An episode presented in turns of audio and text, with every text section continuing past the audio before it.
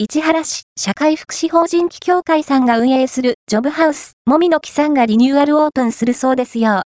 求人案内で社会福祉法人機協会さんが運営するカフェ、ジョブハウス、もみの木さんがリニューアルオープンするという情報を見つけて出かけてきました。2024年2月9日には以前あった建物はすでに取り壊しされておりました。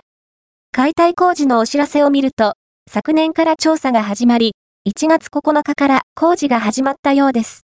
解体された建物の奥には、すでに新しい建物が建設されていました。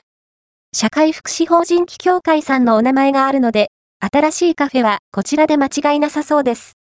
もみの木さんは、福祉カフェで、障害をお持ちの方と一緒に運営しているお店です。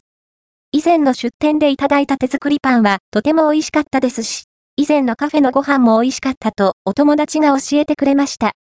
工事作業をされていた方が、もう少しお待ちくださいね。